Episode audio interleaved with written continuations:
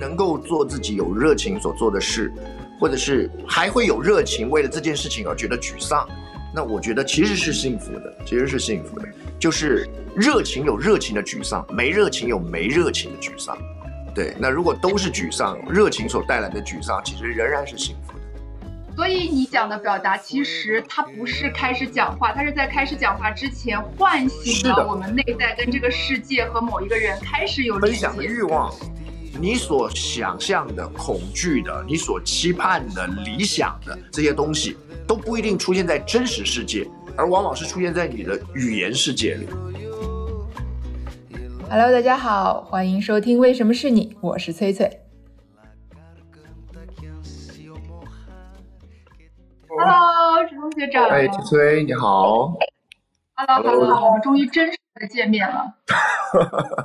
好，Hello，大家好，我是黄志忠啊，崔崔你好。我们这是第一次真的见到面。是是是。然后在此之前，职中学长其实曾帮去去年我们的跨年演讲站台过，但因为疫情就没有办法到场。对对对。然后，但是你知道吗，职中学长，再往前走，呃，虽然我听了你很多很多的。奇葩说的辩论有很多观点很让我印象深刻，但是我真的内心深处被你影响的是有一次您说我要像刘德华一样，你记得吗？你在哪里看到的？我我我我记得我有说过这句话，可是我不知道我在你你要你要回溯一下为什么你要像刘德华一样吗？没有，因为那时候我们在录《奇葩说》嘛，啊，他是因为我们，比如说我们这种很多年去参加《奇葩说》的老奇葩，那我们在每一季在录《奇葩说》的时候，他们都会访问说你的今年有什么挑战啊？这今年有没有信心啊？要有什么样的表现？那我其实我必须坦白讲，我自己也能够理解到，就是你不可能一直都是要求自己说，哎呀，我每一季《奇葩说》我都要大杀四方啊，每一季都要表现最好。我觉得那样。既吃力，而且呢，也不是我真心想要的，所以我那时候我就举了个例，我说我记得那时候在讲的时候，我刚好看了那个一个新闻，就是讲刘德华要六十岁了，我我非常惊讶，因为他是从我小时候就，呃，就就就红到现在的，对，所以我说我比较想要比较想要效法的是像刘德华，因为他最厉害的一件事儿。就是他一直能待在这个圈子里头啊，就是所以我不求我每一次都要就是就是都要就是排行榜顶峰啊，都一定要拿到什么冠军啊。我比较希望的是，呃，如果这奇葩说或者是如何这个辩论这个这个活动啊，这哪怕能录一百集，那我就一直都能待得下来。对，那我一直都能够输出让人觉得有价值，即使不一定是第一名的内容。对，所以我那时候讲了一个双关语，就是我的目的是要待在歌坛里啊，因为因为我蝙蝠侠嘛，对，所以所以对，所以我我的目的是一直要待在歌坛里，那让人觉得说我就，可是我我可以退转换成别的角色，可以帮助新的奇葩啊，或者是能够就当个绿叶啊，都都无所谓。可是我最终的目的是因为我想待在我喜欢的这个事业里头，待得越久越厉害。我看到这句话的时候，我当时正在写跨年演讲稿，然后我就写不出来，我非常非常焦虑。然后那句话对我有神奇的治愈作用，就是你你到底在想什么？你在想说你要大放光彩吗？是。所以你焦虑的是什么？可能不是，其实你只要把你想说的话慢慢的说出来，然后持久的做你的事情，不要被无谓的一些压力给压倒就可以了。我们都应该感谢刘德华，就因为他做了一个非常非常好的示范。对对对。是遥控感谢刘德华。啊，如果用一句话来讲，一句话哦，你会觉得表达是什么？是是是，我我很喜欢这个问题啊。我如果只讲一句话，我会说，表达其实就是在做内容啊，就是表达是一个发挥内容可能性的。你要讲艺术或技术都可以。我印象很深，就是我们之前我自己在。学表达，以及我之后出了学校，我在教表达的时候，呃，我最常呃感受到的一个差异，就是一般人会把表达视之为就是说的过程啊，就是我要怎么上台说，然后我要怎么样让我这个在说的时候吸引人家的注意力，我该呃用什么样的姿态？我我我小时候在练习那个传统的演讲，我要怎么站呢？怎么怎么走？嗯。可是后来我发觉，尤其是我们自己在学校教的，比较不是往这个方向走。我很强调内容我我一直都认为，呃，表达最核心的东西就是如何让你的内容发挥作用，如何找出不一样的内容，如何找出内容的价值。对，那因为我们都习惯用内容这种方式去解答我们一般人表达的问题。那比如说，如果你讲说，呃，我常常会有人问啊，就是叫做我上台。讲话的时候我会很紧张，怎么办？那我也知道有很多传统的方式啊，比如说如何深呼吸啊，对不对？把底下的人都当啊西瓜呀啊，类似像这个样子。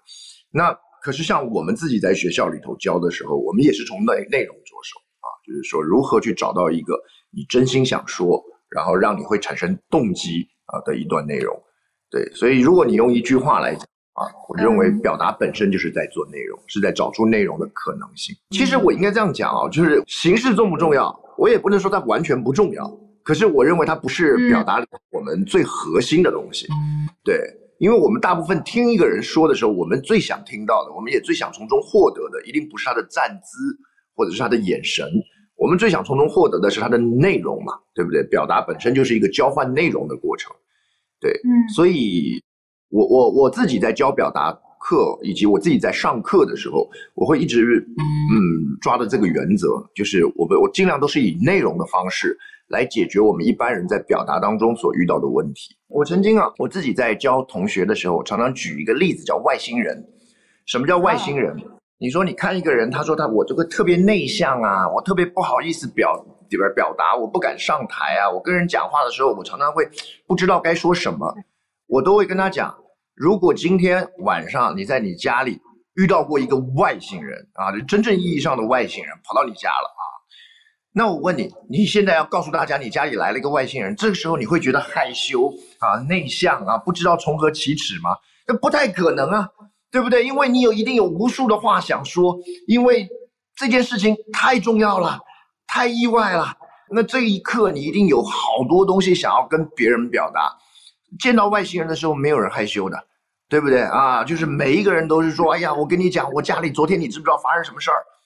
那你说为什么？什么时候你会害羞？因为你不知道要说什么的时候，你会害羞；你知道要说什么了，你有一个很急切要告诉别人的事情的时候，你就不害羞啊。所以我都一直都觉得害羞这件事情，它当然也许你的个性可能占了其中的三成，可是有七成是在于你有没有你想要讲的东西。我私底下我个性超级害羞，我是一个非常内向的人。那可是你看我在打辩论或者是我在上台的时候，你会感受不太到这个人内向。那主要的原因是因为在那一刻我有好多东西想讲啊。那那那不过你打完比赛我们下来啊，你说黄老师要去吃个火锅，我说不要不要不要。好，因为那个时候我很害羞，因为我们吃饭的时候我其实不太知道要跟他聊什么。对，可是如果你上台了，或者是要去讲课了，我很知道我要说什么，而且我有非常大的动机啊，去去去分享我想知道的事情。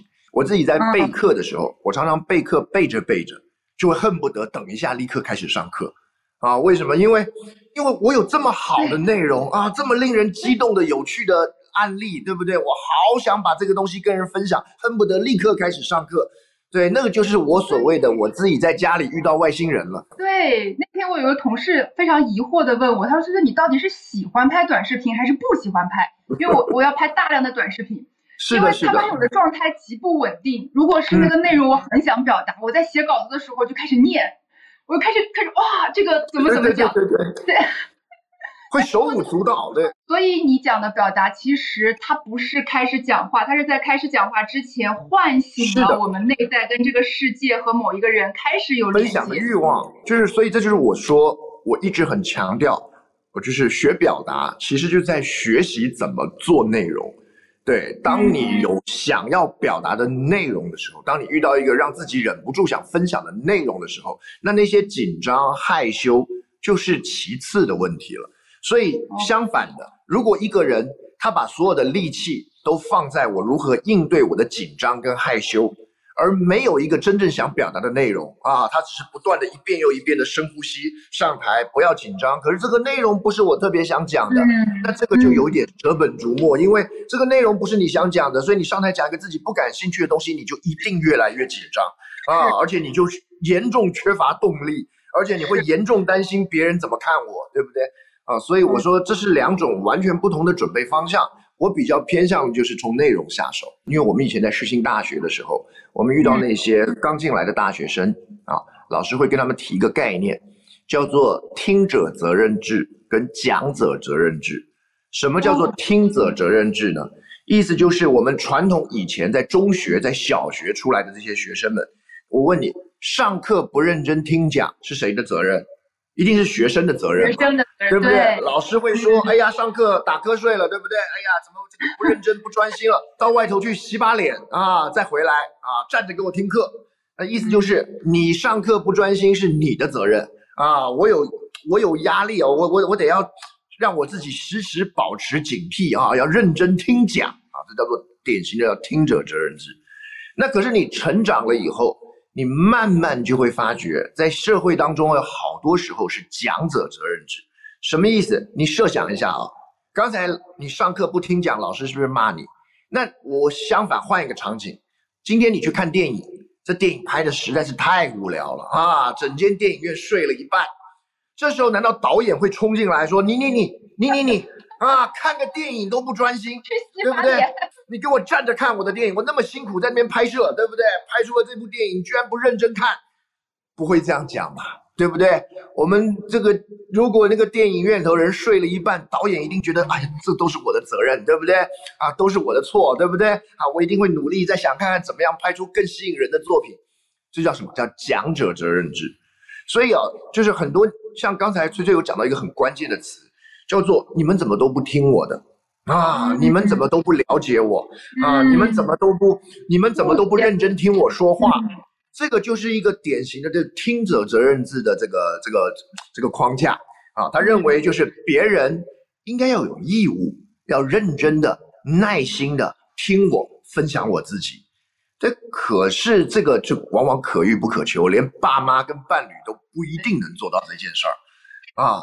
所以，我当然我可以理解很多人会孤独。我年轻的时候也常常有这种青涩时代啊，就是会觉得怎么没有人愿意听我说话，对不对？啊，可是，可是，呃，年在年纪再大一点之后，我渐渐有一点感觉，叫什么？叫做这玩意儿不能够外求啊！你要这个年代头，如果你不是教小学生，不是教中学生，你要一群乖乖的听众，真的太难了。大部分的时候是我如何让你愿意听我说话。就如果我分享我自己，你们不愿意听，那我多半在想的是，那我怎么样把它分享的换一个方式呢？换一种内容呢？啊，或者是也许我找的题材可以再做调整一点呢？对，这叫做讲者责任制。那用讲者责任制的好处是人比较不容易那么有挫败感。为什么？因为会知道这件事情可以操之在己。你听者责任制就叫做操之在人嘛。那除非你是小学老师，你可别人你虽然操之在人，可是你有权利叫人家站着听。可是我们生活中你不能说，哎爸，你都不听我说话，出去洗把脸啊，站着听。我刚刚在讲，我心里都不开心呢。啊，老爸你怎么不听呢？啊，这我们好难呐，我们没有这个权利。于是我们就怎么样，就只好到处去找知音。那这个就很辛苦，因为这可遇不可求，而且操之于人。所以我一直都觉得学表达另一个方面。就是在学习一件操之在己的能力，因为聆听这件事情操之于人，表达这件事情操之于己。对，那我当然我也很推广，我们应该要练习聆听的能力啊，我们也会尽量普及，说我们应该换位思考，多听听别人。可是，在很现实的条件里头，这毕竟都是操之于人的啊，只有表达操之于己。对，有点像是我们在职场这么复杂的环境当中，每天要面对七八。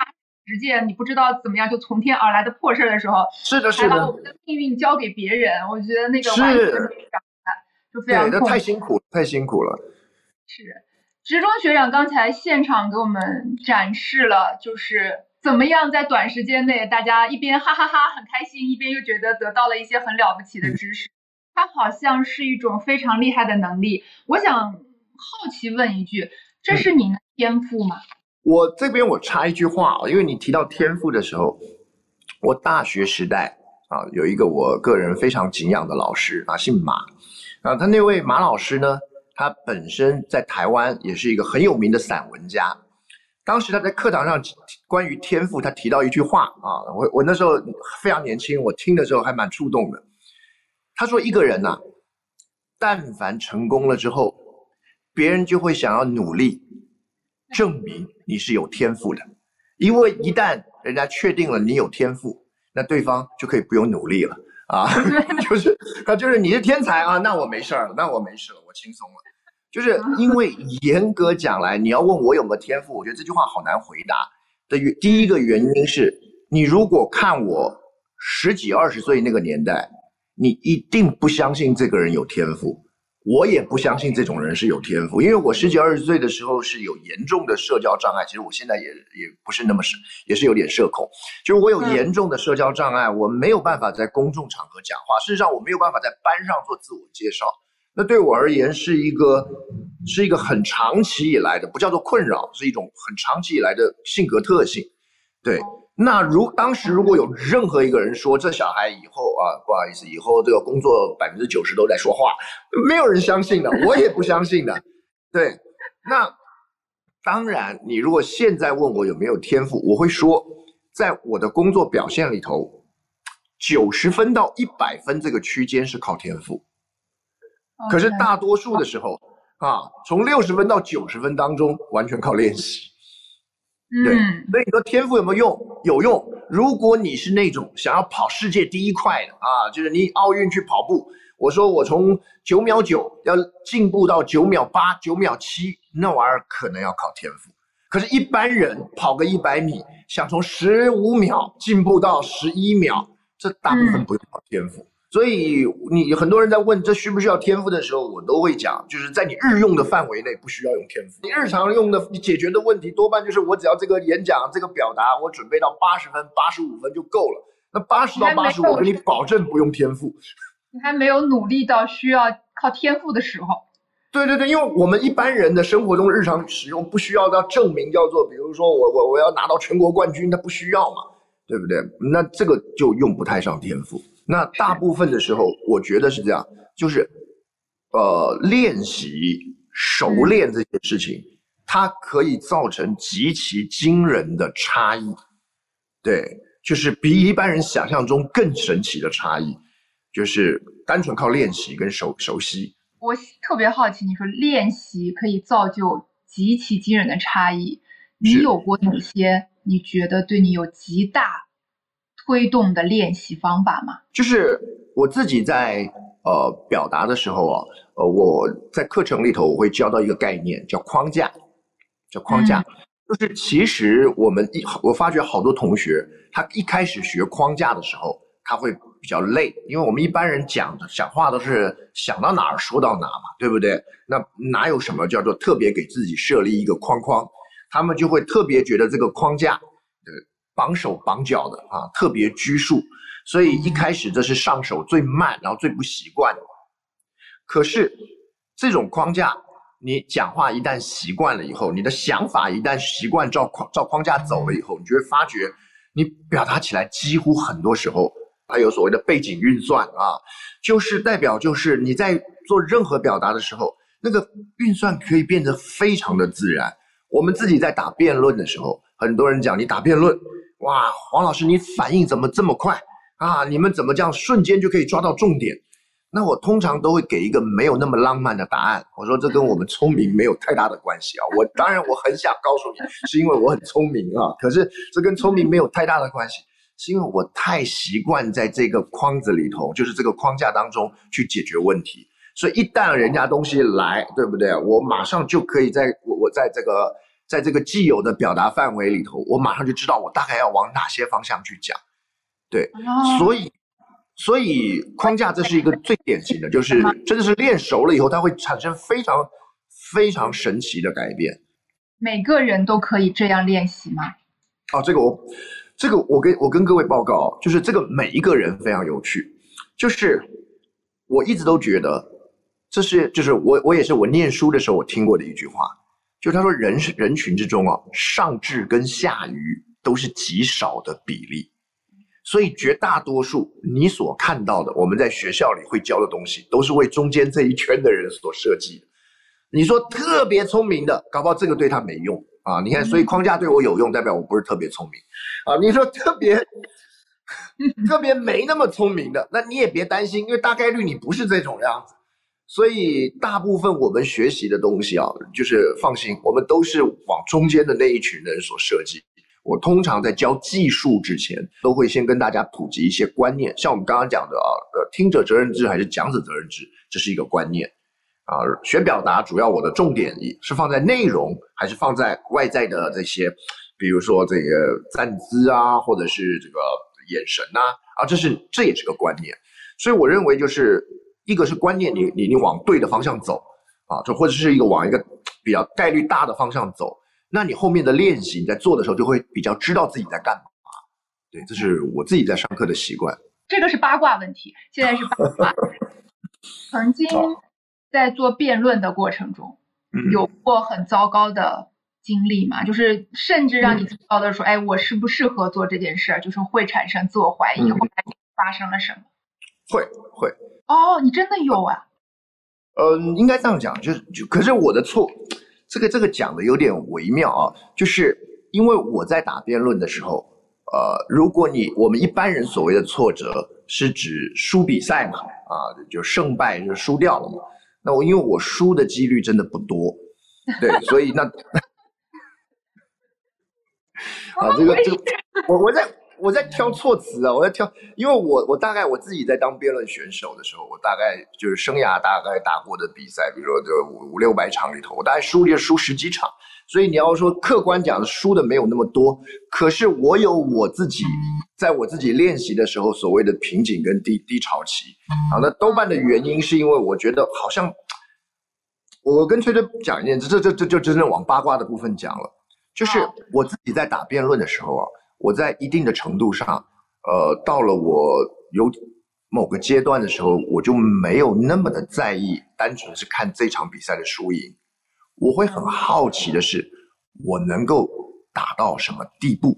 你要知道，因为辩论不是一个大众活动，它是一个小众、相对小众的活动，所以呢，我是运因为运气好，所以呢，我可以打非常非常久的辩论啊，打了非常多的比赛。很多的选手，他的选手生命，他可能在校园打个大一、大二啊，大概就不能再继续比赛了。然后到了大三，差不多要开始准备就业了，对不对？他可能他的选手生命就那么一两年。我是因为天时地利人和，我从中学开始打辩论啊，一直打到研究所的时候都还可以再打。所以我其实我一直很好奇的是，这个活动如果很努力、很努力的去练习，如果很长期、很长期的去钻研。它大概好的标准可以被推到什么什么什么境地？对，所以我自己的就是我那时候会感受到的无力感是来自于说，哦，打到一定的程度，觉得好像就到这里了啊，好像到这边我就至少在我我已经遇到我的天花板了。那个时候是最挫折的，因为我那时候我刚好读了一本书。它里头有讲到那个日本的一个数学家，我常常举这个例子，因为我这个例子对我影响很大。嗯，他一个数学家叫刚杰，这位数学家他有一次在他的那个论文得奖的那个记者会上，他那时候已经是七十几岁的老先生了。嗯，他说数学啊，人类在数学这个领域里头，我们所钻研的这个这个这个内容浩瀚无边，一个人光是从小开始学数学。要一路抵达到那个人类目前为止数学所研究的这个边界，往往就要耗掉一生的时间。而如果要在边界之墙往外再踏一步，他说基本上需要两个条件，一个叫天才，第二个叫长寿，他才有机会抵达数学的边境之墙，然后往外再踏一步。然后刚杰那时候在讲，他说这两个条件。我都有啊，那时候他已经是七七十几岁的老先生，我都有，可是我大概也就走到这里为止，嗯。啊，因为那是那时候他是最后一次的论文发表，他说大概就是我最后走到这里为止。哦，那时候我在想的就是这件事儿，就是我当然我不是说长寿不长寿，可是一般人就像我前面讲的，一个人打辩论的时间是有限的，他的选手生涯是有限的，我们人生有那么多事要做，他不一定有那么多时间来干这件事儿。我已经是我所认识的人里头打在这个领域里头混最久的了啊，长寿我有啊，那天分九十九十五到九十以上到一百之间的天分，我好歹也有那么一点点啊，嗯，所以我很想知道我到底能够走到什么地步。所以我那时候有时候打完比赛，不管胜负，我觉得我的表现跟上一场差不多的时候，我就是想，好像也走到这里为止了啊。嗯，那时候我其实是颇有感慨，可是我知道这种感慨，如果真心的跟大家分享，我一定会被骂，就是因为人家讲说，哇塞，人家崔崔老师问你是的挫折，应该是指你。啊，一直表现不佳，想要退出啊，一直输比赛，想有没有想过要放弃？人家想要问的是这种问题，黄老师，谁让你讲这个啊？我知道我一定会被骂，所以我我这么说只是是我分享一个不同角度的挫折，而可是虽然是不同角度的挫折，对一个人的难过程度是一模一样的啊。我们不能说随便嫁娶别人的难受啊，所以这就是当个八卦，大家听一听啊。可是。这个是我所我所经历过的，啊，我所经历过的东西。对我听的时候觉得，哎，虽然你很难过啊，当时，但是在我，我觉得未尝不是一种幸福啊，池中学长。啊，就是你在一个，你知道这个这个大的环境是多么的不确定。然后我在听讲刚才的那个情境的时候，我脑袋里面就有一个意象，就是车水马龙，人来人往，迎来送往。然后你坐在那里，你想我还往前走一步是什么？我觉得未尝不是这个时代的一种幸福吧。我承认，我承认，就是能够做自己有热情所做的事，或者是还会有热情为了这件事情而觉得沮丧，那我觉得其实是幸福的，其实是幸福的。就是热情有热情的沮丧，没热情有没热情的沮丧。对，那如果都是沮丧，热情所带来的沮丧，其实仍然是幸福。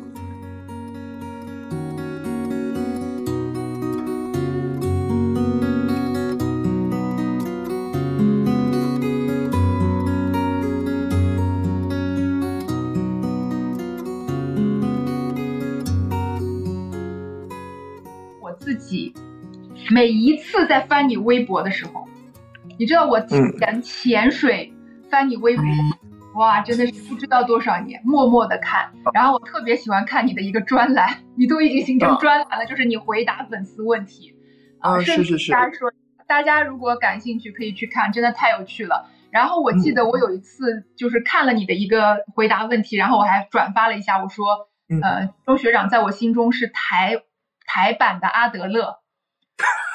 然后你还点赞了，但我不知道你记不记得，你还点赞。是 是是是是。对，呃，我很好奇，就是你回答的各种，涉及了各种领域，金融啊、滴滴司机啊、宝妈啊等等，然后每一个问题你似乎都都是都手到擒来，我就想说，哇，这你也能能聊，我特别好奇你这个本领是是怎么样子得来的？你也不是一个很擅长聊天的人啊，但你在每一个领域聊得很开心。我应该这样讲，我我不擅长聊天，呃，可是我很喜欢听人说话。那我自己，我因为我自己在教的这个学科，呃，让我拥因此拥有一个比较不一样的观点，就是我一直很相信，每个人的问题常常都是存在他的表达里，在他的表述里，就是你怎么去说这个问题，它本身其实就已经呈现了这个问题。啊，什么意思？就是我自己以前常常会会举的一个例子。就是你看啊，我们常常看到那种妈妈呀或老师啊，在讲小孩子，对不对？说哎呀，我这个小孩子这个不乖啊，这个是个坏学生，是一个糟糕的小孩。那当一个人在说小明是个坏学生的时候，他其实在说的是什么？那我们传统上解，你说小明是个坏学生，那我们就会去看看小明啊，小明哪里不好啦？对不对？他哪些表现不不对啦？他做了什么事儿啊？我们就会去研究小明，然后看看小明有没有什么可以改正的，然后让他可以变成好学生的方式。可是因为我们是教语言的，那我们当一个人在讲小明是个坏学生的时候，我其实我都会把他这句话翻译一下。当我们说小明是个坏坏学生的时候，这句话翻译成白话，就叫做小明这个学生的表现没有达到我的标准。啊，小明他的行为我不能接受，小明的态度让我不开心啊，所以他是个坏学生。所以你看这句话里头，明明都是我我我嘛，其实抢的最多的是我嘛，我不开心，没达到我的标准，我不喜欢。可是呢，说出口的是没有我这个字的，叫小明是个坏学生。好像这件事情我是在做一个客观描述，跟我是不存在的，我都躲起来了啊，所以以至于一般人去研究小明。那我比较好奇的是，那你的标准怎么会成出出现的呢？啊，那你为什么会觉得这种态度会让你特别不开心呢？你是怎么回事呢？对不对？所以我说，问题每个人在讲问题的过程当中，其实都在呈现真问题，对，都在呈现真问。尤其是你知道这个微博上问答的时候，人家微博上的问答是用手写出，就是打字打出来的，那个语句之间呢，就特别容易看得出来。因为一般人用嘴巴讲的时候，有时候话过无痕嘛，啊，说了以后就就消散在空气中。那可是你你现在跟我提问的时候，你的每句话都印白纸黑字印在上面，这个非常容易找到蛛丝马迹。所以我不敢说我每就是谁能说自己每个领域都精通呢？不可能的。事实上，很多人来问我情感问题，我也严格讲，我也不是情感。我我怎么会是情感专家？我以前超级喜欢调侃情感专家、吐槽情感专家，我不是。可是我回答人家的情感问题，他们觉得特别特特别有用的，其中的原因是因为我其实解决的，或者我在讨论的是他的表达问题啊，你怎么表述一个问题的？你怎么表？你怎么描述你所这这个处境的啊？你的话语当中你怎么去界定这件事儿？你你已经给了我足够多的线索。对，所以这个蛮有趣。我我其实我很喜欢，我很喜欢口语传播这个学科。我很庆幸我当时的念的以及我事后教的都是这个领域，因为人其实是活在两个世界，一个是活在自己所接触的客观的真实的世界里，一个是活在自己所描述的啊，这个描述包含了你对外的描述，以及包含了你对内对自己的描述。的语言的世界里，那你所想象的、恐惧的、你所期盼的、理想的这些东西，都不一定出现在真实世界，而往往是出现在你的语言世界里。对，所以我我我我喜欢，因为这让我能够有机会对另一个世界的存在特别敏感，而很多人的痛苦都来自于他这个两个世界往往是有时候分不清楚的。啊，就有有时候他们这两个世界的时候，他没有搞清楚，但我现在所所讲的是一个客观世界，还是在描述一个在我只存在我语言当中的世界？对，就像是很多人讲说，我母亲啊一直都在控制我，对不对？这很妙，就是严格来讲，你已经成年了，你母亲其实是没有筹码控制你的。对，呃，那那你你所描述的是个语言世界，它不是一个真实世界。对。是我发现了，虽然您说不是表那个情感专家，但是你回答情感问题的点赞都特别高。你有没有发现？好像很多人在听完你的分析之后，他们会给你一个反馈，说：“哦，我从来没有从这个角度看看待过。”嗯。然后仅仅只是因为换了一个角度，他觉得自己被看见、理解或者治愈了，或者说他就放下了一些东西，他不再纠缠。我觉得他放下的是他对那个人的无法改变。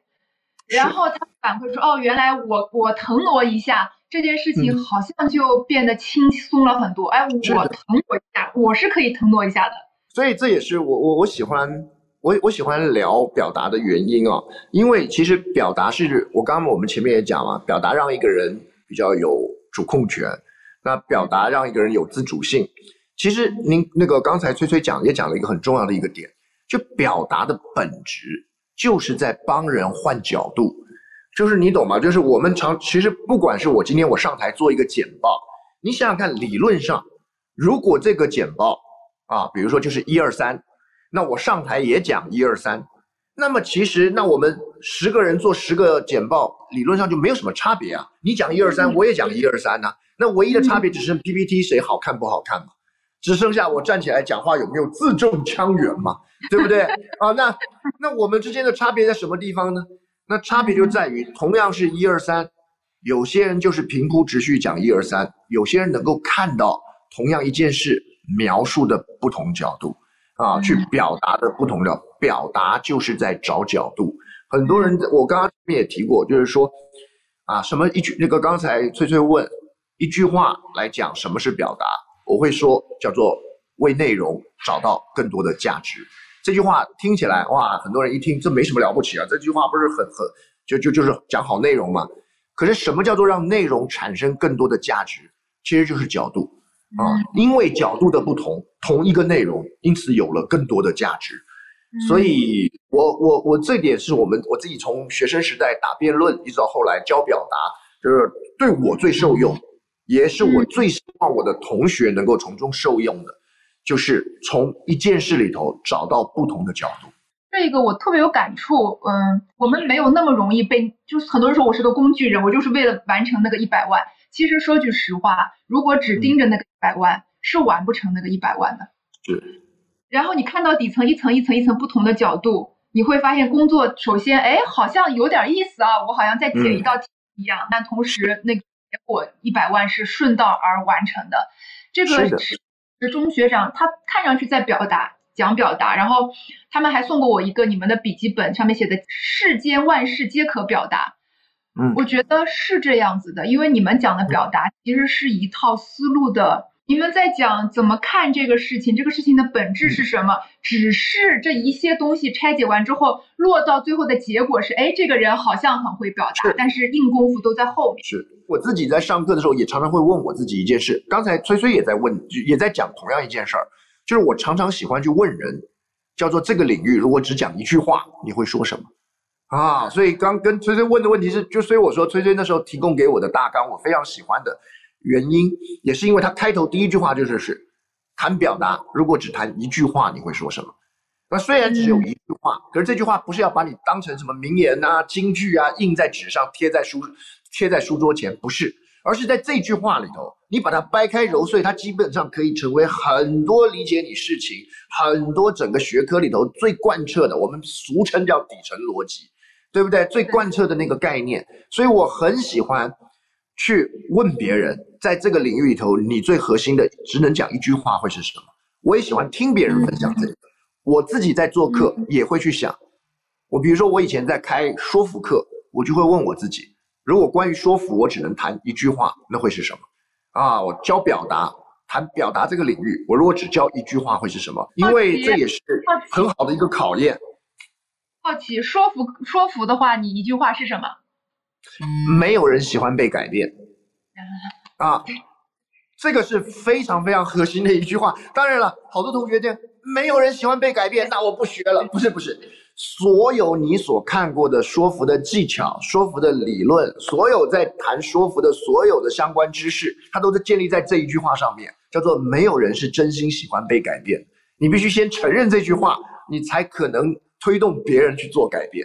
对，所以我很喜欢这件事儿。这也是我说我自己在教表达的同学，可能要上台做演讲啊、做分享的时候，我也会问你这整段演讲。如果给你删删删删删，最后只留下一句话，那句话会是什么？啊，我们称之为叫关键句，就是你的听众离开会场之后，他能够带走的那一句话。你不要去设想，你讲了十五分钟，你他走的时候带了十四分钟走的是不可能的，啊，你讲了十五分钟，他走的时候只能带走一句话，可是这话可以是个钩子，帮他随时记住你当时十五分钟大概聊了什么。那我也许有些朋友看过《奇葩说》。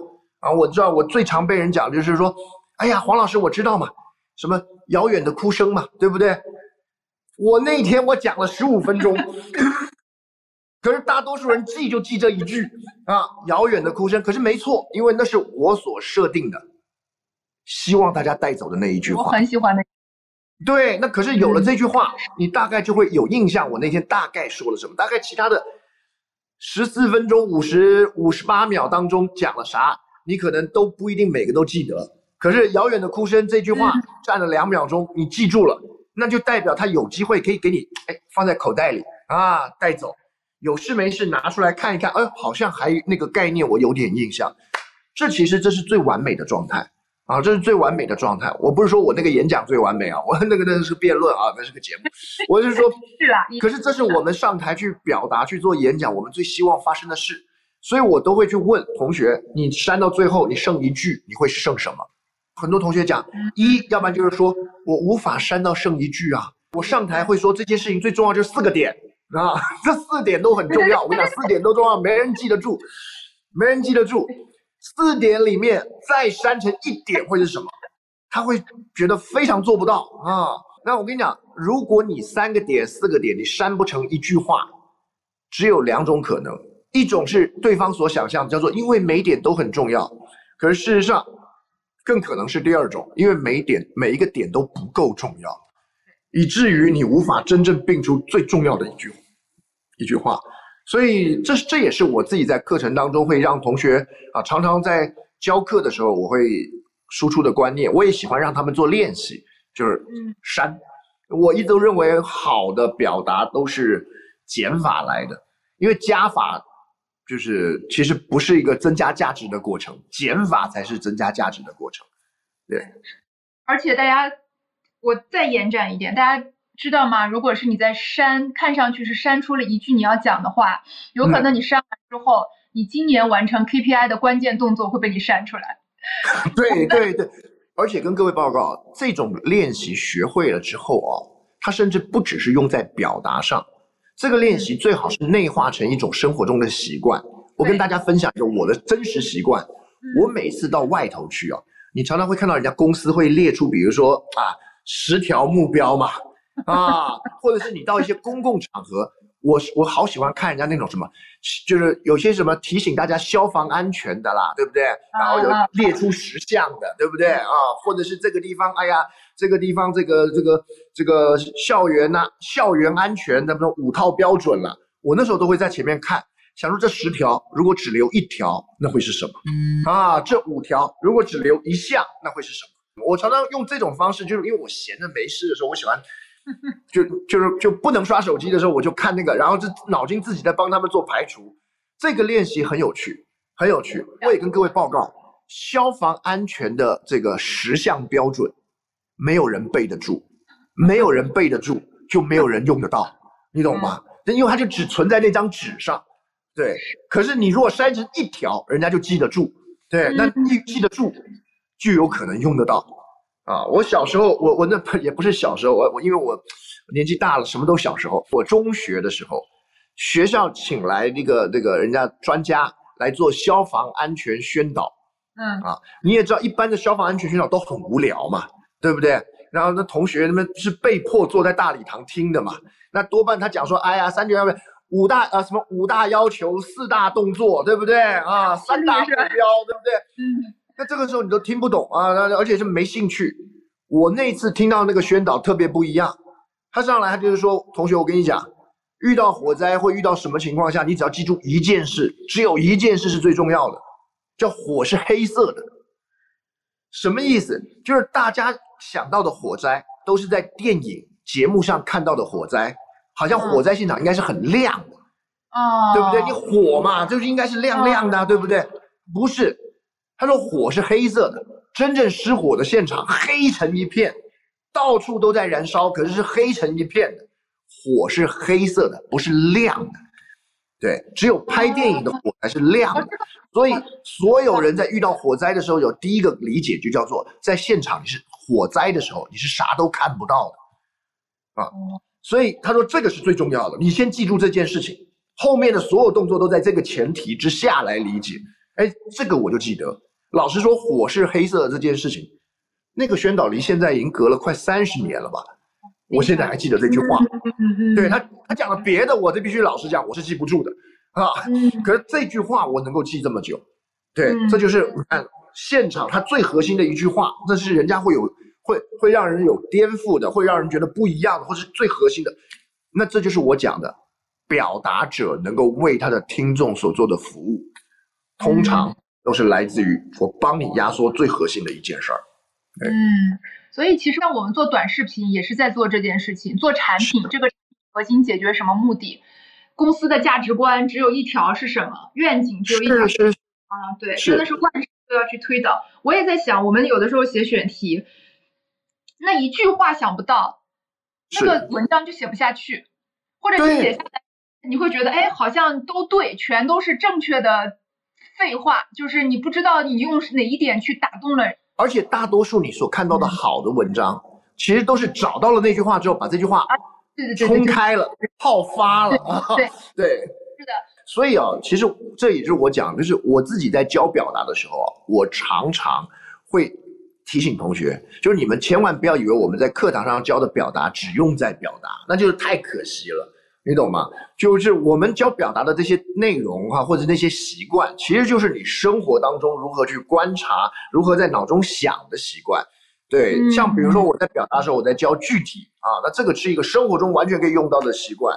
然后我在，比如我们刚才在讲的这个叫做核心句啊，我在课堂上教核心句，它也是一个在生活当中你完全可以去用来去审视别人的内容，去审视你所接触到的资讯啊，甚至你在读书的时候都可以用到。你知道，就是我在念书的时候，我会发觉，尤其是国外。其实有好多的书，我都不讲文章，它整本书其实就是讲一句话，它只是把这整句，它只把这句话反复的验证、论证，找出案例，对不对？它就是为了要让你知道一个概念。我相信很多同学可能也都听过什么黑犀牛也好啊，不不，黑天鹅也好，灰犀牛也好，对对不对啊？什么反脆弱也好像这种书都是非常典型的，它就是一个观念。可是这个观念非常的核心，我用整本书来告诉你怎么去理解这个观念，啊，它就是能够把，所以你看这个，就是一般的书你听了以后，他讲什么你不知道嘛？但是黑天鹅你知道啊，我我就知道啊，黑天鹅事件，那可以，那就是他所要带给你的，对不对？一个意象，它甚至都还不是个京剧，就是黑天鹅三个字，一个概念，啊。志中学长刚才在聊说很多具体的，比如说一句话原则、具体啊这些，除了我们去听课，你觉得我们在日常要做一些什么样的积累吗？就是我是一个想要提升我的表达呀思维。哎，我很喜欢这个问题，我我这个问题刚好让我可以聊到另外一个我常常 科普的观念，就是我知道有很多人会觉得啊，那要有好的内容，对不对？那要像你这样的，他们会说像黄老师这样的表达。那我好像还是得多读书多积累啊！我很多时候上课的时候，我在这边上，底下弹幕我就看到啊，对对，那还是得多读书多积累。我常常就会把这个同学 Q 出来，我说其实不是这样的，我跟各位报告，不是的，不是多读书多积累，然后你有好的表达，你先去努力试着去表达，然后呢，你的那些读书跟积累才会发挥作用。我是非常相信输出倒逼输入的。啊，你事实上你可以想象一下，如果一个人啊，就是你不要讲一个人了，你想象一个水壶，这个水壶它倒不出水来，它无法输出。结果如果有人告诉你解决的方法就是灌进更多的水，那显然不对嘛，对不对？啊，你也绝，而你也绝对看过那种他你就是读了一堆书，可是他依然表达不出来的人，尤其是我相信现代人，其实你只要经过了基本教育。你的书其实，在一定的程度，当然每个人的领域不同，专业不同，你的书其实读的都已经很很多了。有人很很高兴啊，我从来不觉得我自己读书读很多，很多了。是，大多数的时候，你输出不出来的原因，不是因为你没积累，而是你不知道要怎么样把你积累的东西转化成输出啊，去转化成有价值的素材。嗯，所以我自己很相信，第一个叫做输出倒逼输入。嗯。你只有在试着先去表达的过程当中，你才能够假设你真的认为自己有所不足，才会知道要去补足哪一些。我自己念书的时候，我很相信一句话，啊，叫“书到用时方恨少”。而这句话本来是个骂人的话，哈，可是我认为这件事情非常的客观，就是什么时候一个人读书的效率最高，就是他打算要去用的时候，他读书的效率最高。是的，所以呢，你说我要多读书才去表达，我跟你讲，当那个表达没有临到面前的时候，你读的书啊，常常读完就忘记。我自己也有过这种经历，就是但凡看完一本书，实在好精彩，好精彩，书一合上，过两天他讲了啥，忘光了，我只记得那个书名，啊，所以，所以我现在你知道吗？我这个人表达欲最强的时候就是什么？就是在准备一段演讲的时候，啊，吸收力最快的时候也是在那个时候，因为我。可能要去做一个分享，我可能要去跟人家介绍一个什么，哎，我得补几个案例，我去翻架上的书，哇塞，那时候吸收最快。对，那个时候有种感觉，就是哇，读书好有乐趣，我要把这些书全都看完。对对对，因为马上就要用了，对不对？啊，而且我跟各位报告，我们的人的大脑也是这样的。你你想看，我们的大脑是这样，我们大脑是一个世界上最喜欢偷懒的器官，因为大脑耗能比较多嘛，所以它动不动就想偷懒。它最容易偷懒的一个方向就是，你但凡记忆进去的，你看完书记进脑子里的东西，他会看你要不要用。他如果发觉你基本上在这个脑科学，他用比较精确的说法叫七十二个小时之内，你没有特别要用，它会清掉里头的百分之九十。啊，就是它就因为它都停留在浅层记忆里头，你没有打算要用，它就说那我就不用去烧到硬碟里啊，啊，不用去烧到硬盘里了，对不对？那那很费力啊。所以呢，七十几个小时就是属于你考前拼了命读，全部都在表层，考完试之后全部忘光，因为你后面没有打算继续要去用它了。所以如何让你读的东西叫做读进脑子里，然后读到你的心里啊，让你以后还可以再继续去调动，其中的一个方法就是去说。所以我非常也推荐同学一种方法，就我自己在念书的时候，我我这个念书已经不是为了应付考试而念书，我自己在读书的时候，我很喜欢的一个习惯，就是你念到一段，哇，这段实在讲的太精彩了，写的实在太棒，太有用了，盖起来讲给别人听，啊，就是吃饭的时候，我最近读到了一个什么东西，我跟你讲一讲，啊，跟人见面说，哎，我最近聊到，我最近看到了一个什么理论，很有意思。你但凡分享两三次，这个东西就就就是你的了，因为你分享的过程当中，还会遇到一种情况，叫做讲一讲，哎，我怎么讲的没有书上写的精彩，对不对？啊，讲一讲卡住了啊，看的时候明明很有道理的，讲起来怎么就就就断掉了？再回去看，我跟你讲，那个时候效果最棒。所以我跟你讲，表达就是一种学习的方式，输出倒逼输入，我跟你讲最扎实。我自己在上课的时候，常常会听，会得到一个反馈啊，就是我上课我讲课嘛啊，我讲课手舞足蹈的，我讲完了以后，同学过来跟我说，说志忠老师啊，你讲的真好啊，你一讲我全懂了。我说不是的，我一讲你全懂了，证明我真的懂了。啊，不证明你真的懂了。你上完课之后，你讲给别人听，他能听懂了，那才证明你懂了，你懂吗？啊，就是老师上完课你全懂了，代表这老师真懂了。你回去再去输出一次，讲给别人听。回去说，哎，我今天上了一个课，我给你讲一讲。那时候讲完能让别人懂，你就真懂。表达是一个非常好的习惯，就是确认你知道了什么。所以不要说什么我要多积累再表达，没有，你不表达你积累不住。对，你想想看，我们有好，我们我们的人生每一个人都有独一无二的经历。对不对？那我现在让你去分享一下你工作中的经历。每一个人理论上来说，我那时候很多在课堂上啊，每一个人在工作当中，职场也待了七八年了，对不对？经历一定有的，顿时不知道该从何说起啊！好多同学，你看看我，看看你，要分享职场经历，他不知道要讲什么。嗯，这不代表他没经历啊，是因为他没表达过，他不知道哪些经历，把它切出来是一个可以拿出来用的东西。嗯，所以叫做他只有什么，就变成他只有他只有经验，他只有他经他经历了这些事情，他有过这些经验，可是却没有把这些经验转化成一个能够表达的，事实上他自己可能也记不住的，可以被分享的精华，对不对？所以特可惜，可是也不用可惜太久，因为练一练之后，他就发觉，哎，其实我是有素材的，嗯，哇，我这几年在职场也没白待的，我是有观察的。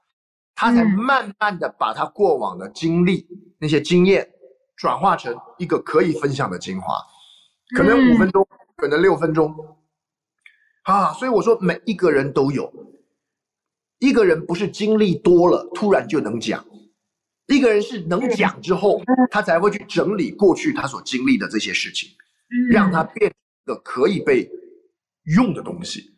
所以我会，我我是跟各位讲，就是。因为我也知道，身为一个老师，跟大家讲你要多读书啊，这一定是政治正确啊，也一定是最占便宜的方式。因为没有人书读的是够多的嘛。那任何人我跟他说你要多读书，都会显得我这个人对不对？啊，这个老师特别有水准。可是我通常都会跟他跟同学讲，就说你别先别去多读书了，你大部分你读读的已经够多了。你现在是基本上你是个职场人，你也念过大学，你你读的其实已经很多了。你主要是没拿来用啊，而不是读的不够啊。我当然我不是跟同学讲你不用读书，我只是说大多数的时候你卡住的原因是你读够了，可是你没有拿来用。所以这是一个我自己在教表达的一个很深的体会啊，很深的体会。而且我我我发现，就是职场上的高阶人才，就是他不见得说是自己的实战经验比另外一个看上去没那么高阶的人才多多少。是因为他特别擅长把自己做成的成功经验给总结出来，是的，是的，是的，说的非常清楚。然后你就公司就会觉得哇，那这个人可能可以升主管，为什么呢？因为他能带团队。他能告诉你说我们曾经怎么样成功过，但是如果你只是靠自己的努力去做了，我觉得那个很棒啊，也很好，值得赞美。但是它好像那个效能感就似乎少了那么一点点，因为你毕竟如果把它给复制出来、表达出来，第一提升了自己，第二把自己过往经验总结，第三其实是可以帮助那个团队变得更好，让自己的影响力也会变好。这个在职场中蛮重要的，是一个挺高阶的管理能力哎。而且表达本来就是一个自我梳理的过程啊，就是你一个人只要不表达，他这个日子就一天往一天的往前过。只有当他想要说什么的时候，他才会去整理。那我过去的这些东西，怎么把它按条理分出来？怎么把它一二三四列出来？怎么把它删成一句话？啊，这就是表达，就是重新耕耘自己的过去，对。因为否则日复一日往前走，那其实就可惜了。我一直很相信，想说的话不通常不会主动冒出来，主动冒出来的通常都是水词儿。对，所以就是就是你得要去准备想要说什么。那这个过程对一个人是很好的一个练习，也是一个很好的经验。我自己在教表达，我们也会发觉，就是因此他们很多人会有我我自己那时候。那时候一个印象很深刻，我们那时候课堂上有一个同学啊，他那那位同学姓熊，这位熊同学呢，他本身是一个就是种橙子的，他那时候他他在人在重庆，他是一个白手起家当一种橙子的大户，然后那时候本来在课堂上在练习的时候，他这个人特别内向啊，也不知道要说什么，然后每一组同学这样练习的时候，他就一直低着头，啊，手上拿着一个那个那个草稿纸，这揉的都不成样子。然后挤挤了半天，只挤出一句话，嗯，叫做“老师还是先让下一位同学先讲吧。”啊，他就挤出这句话。然后结果练习完了以后呢，再给他个别在做练，那个教练找他个别做练习。然后其中切到了一句话，因为教练要试图，我们这个在课堂上有一个练习，叫做如何找出对方的表达欲望。嗯，他那时候就让他讲，你在自己在工作当中，你最委屈的那一刻是什么？啊，这就好像按掉了一个按钮，他现在就这样，他就开始滔滔不绝的讲起他当年在种橙子的时候，被当地经销商缓，就是污蔑说他种的是注水橙子。啊，他可气了，就讲啊，就是怎么样啊，他们那时候怎么说我啊，我其实不是这样啊，老师我解释给你听啊，那个咱们种橙子啊，怎样一讲讲四十分钟，嗯，他讲完之后他自己也很惊讶，原来我有这么多东西要说。啊，你看这很好。而这样讲完了之后，我们还会说那可以，可是没有人要听你四十分钟，把这四十分钟压缩成十分钟可以怎么做？压缩成五分钟可以怎么做？对不对？那这就是一个过程啊，就是没有欲望的，让你有表达的欲望，帮你浓缩你的表达内容，帮你提炼你真正想分享的东西。那这个过程当中，其实我们能帮的忙不多，因为我们不是种橙子的嘛。可是呢，我们可以帮助一个人从你过往的经历当中找出值得分享的内容。对，这就是我前面讲那句话，就是你说什么是表达，就是找出内容的价值。嗯，是。而且刚才在整个那个循环当中，我觉得有一点对于我们的用户很重要，是它可以帮助你享受到表达的正反馈。我觉得好多同学不敢表达，是因为我们讲了一半，然后老板就会说：“哎，你在说什么？听不懂。”我们刚没讲，可能就会被别人怼回来，或者是打断。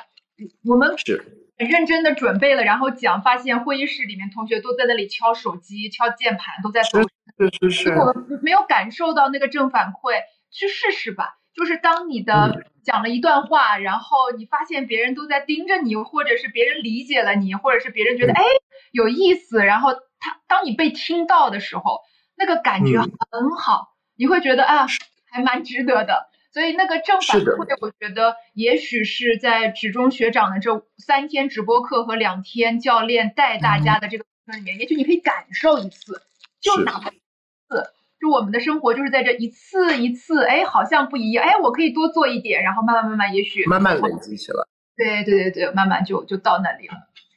然后最后再问职中学长一些关于意义感的事情。那我最后想问两个问题啊，就是职中学长，就是作为一个表达者这么多年，然后我想问，有什么东西是你始终坚信的吗？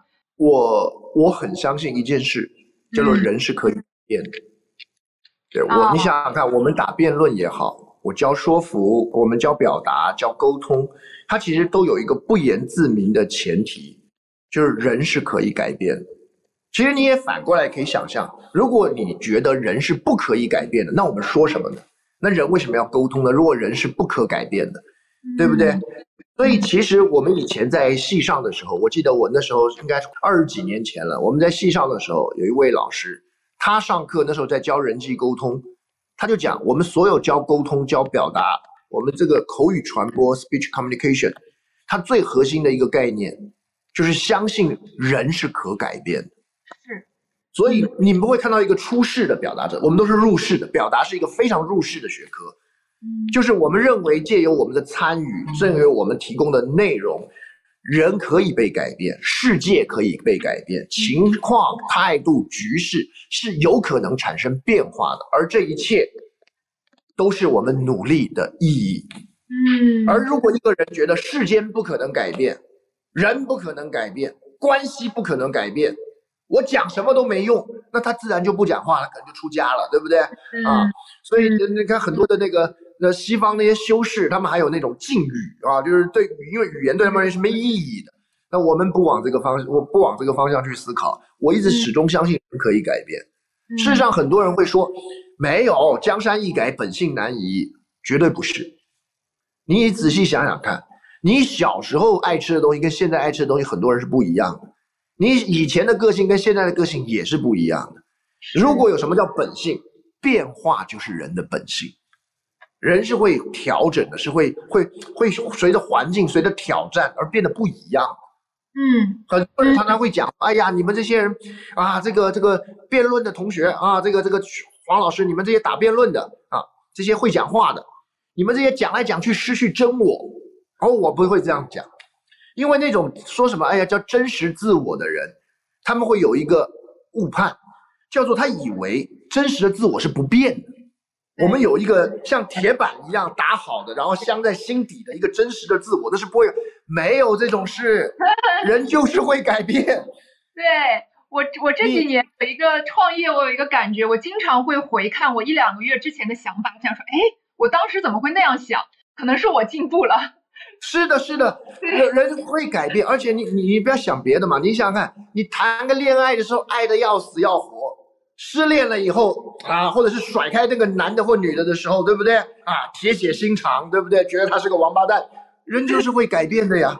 对，是。而而人的改变，人可以被改变的这种弹性，才是我们最真实的一面。嗯，也许这个改变对某些人而言，可能意味着。风险啊，可能意味着不确定，可能意味着挑战。因为我完全相信，在我们的本能里，我们会觉得，如果有东西是完全不会变的，那会比较安心。可是我跟你讲，所有期待不变的，都某种角度而言都是一种妄念，它并不会，它只会让你在假想的空间里觉得安心。所以这就是为什么我认为，表达这件事情从来不会白费。好，这个改变也许不是那种戏剧性的，你一讲完，他立刻啊一拍大腿，整个人变得不一样的，也许不是这样。可是，在某一个环境，午夜梦回想起别人的讲过的某句话的动过的某个念头，人就是会慢慢的一点一点变得不一样。这也是为什么这世间有希望的原因。因为如果人是不可改变的，世间就没有希望。对你有希望，就是你知道人总会改变。他可能幅度可能方式不一样。是我上个星期跟我们一个同事谈话，他非常困扰，因为他刚做管理。他说我已经说过了。我说这你知道吗？我说初做管理者会有一个幻想，就是我说过了。我说我们来调整一下这个预期，就是你刚刚开始做管理嘛。我说我们先调整，说说八遍，对方会，好不好？我们先这样调整，你至少自己不会放弃。但其实你说管理这件事情啊，它就是一遍。一遍一遍用你微弱的光芒，然后跟别人达成共识，影响他，然后跟他找到共同目的，然后再去看怎么改变，然后改变了可能还变好，然后我们再倒回来再复盘，我们就每一天一遍一遍 repeat。可是我们之所以愿意干这件事情，其实是相信我们会借由一次一次的碰撞，会往前走一点吧。没错，啊，因为毕竟我们过去三十年那么不一样，我们怎么可能聊遍这个事儿就就就就对上了？这这太不可能了。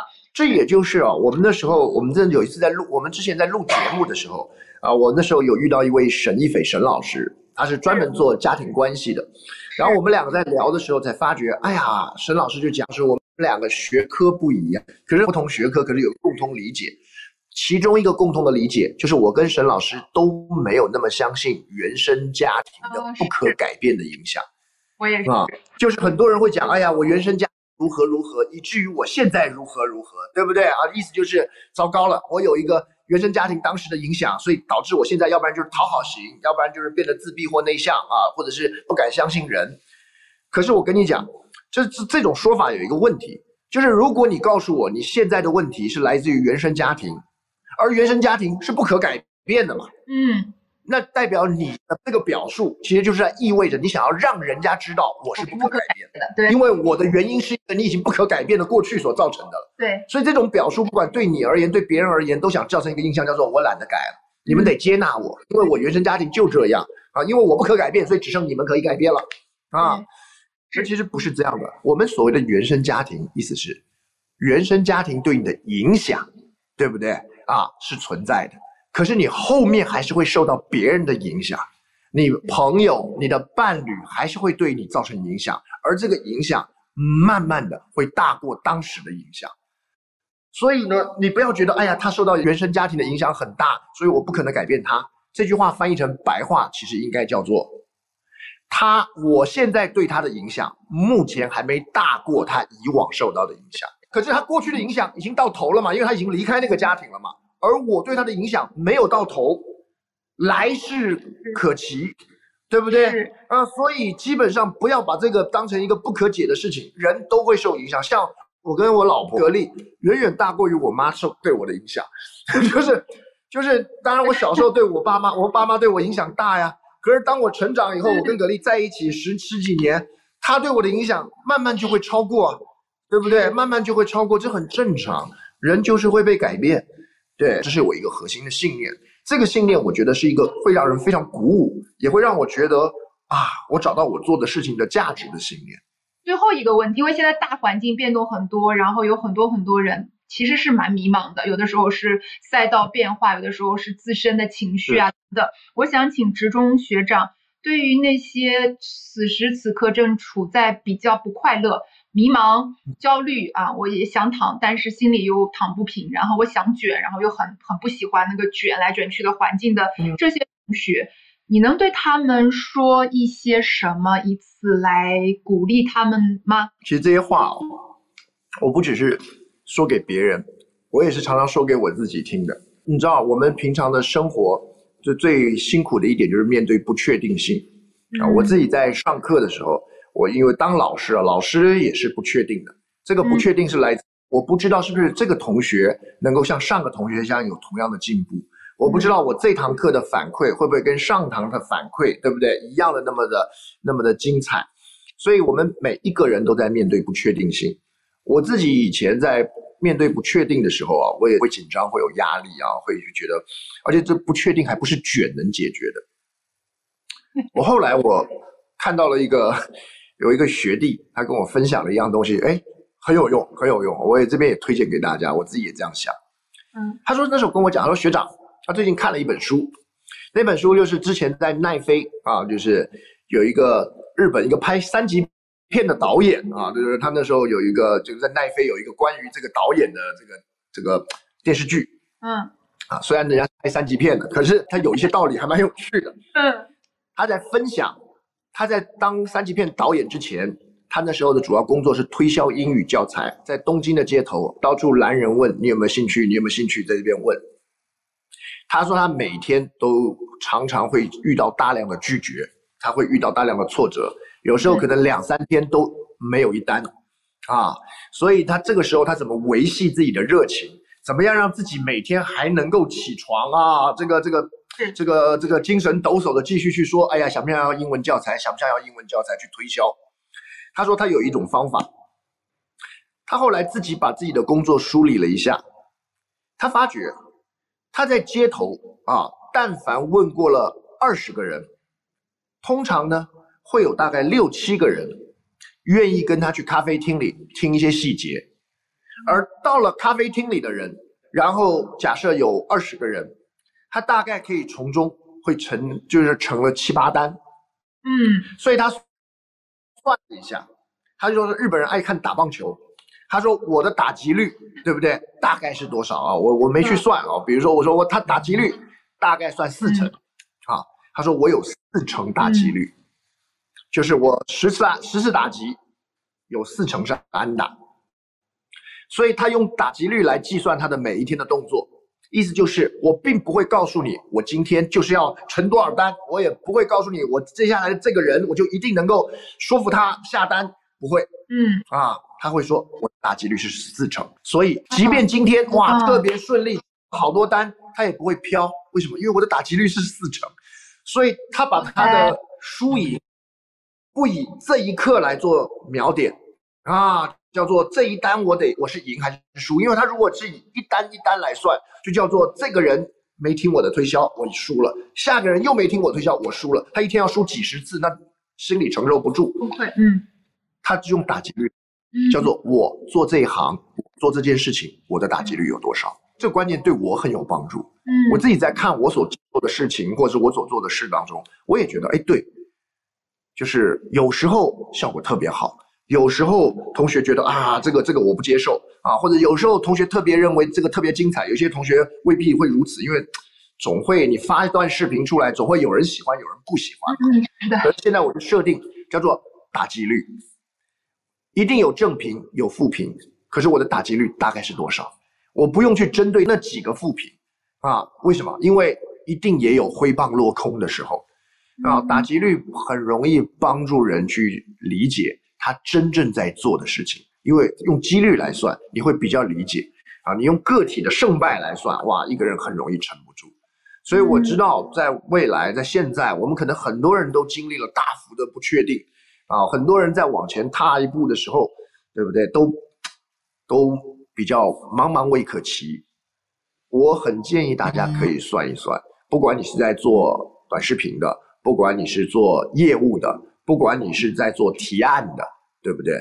也许你可以算的叫做我的打击率是多少。嗯嗯，特别好，特别好，就是心怀敬畏，保持热爱，送给大家。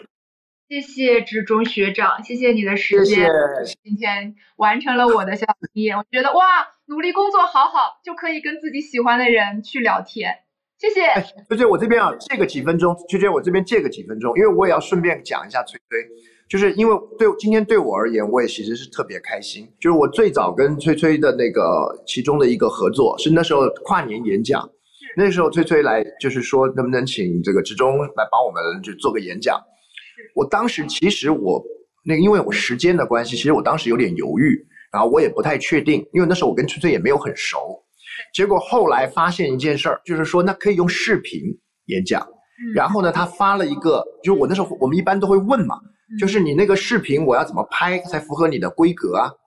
崔崔发了一段他自己拍的啊，就是告诉我大概要怎么样的视频符合规格，大概在视频过程中需要怎么样去做的一个短视频。那个视频对我而言影响非常大，为什么？因为它充分让我感受到崔崔很专业，很认真，而且我看过他的一些课程，他符合我最喜欢的一个特质，叫做他教的都是他用的，嗯，你懂吗？是，就是我很在意这件事儿，就是我自己在教的是每一个课程的时候，我也很在意，就知道我教的一定要是我用的，对。那因为这个世界上知识有无限，那我我如果单纯去搬运就没有意义了，自己教的自己要用，对，所以我特。所以我也很就是非常荣幸今天能够跟翠翠有这样的机会的对谈，因为她是我所看过在教这类似的课程里面，在在在做的那些视频里面，我觉得啊，我特别喜欢的一位。对那我会坚持的。谢谢，谢谢志中学长，谢谢好谢谢这段话我要留下来，我要把它打印出来。谢谢翠翠，好，谢谢大家，拜拜拜，拜拜，拜拜。拜。感谢大家收听本期的《为什么是你》，我是崔崔，欢迎大家订阅我们的节目，下期见喽。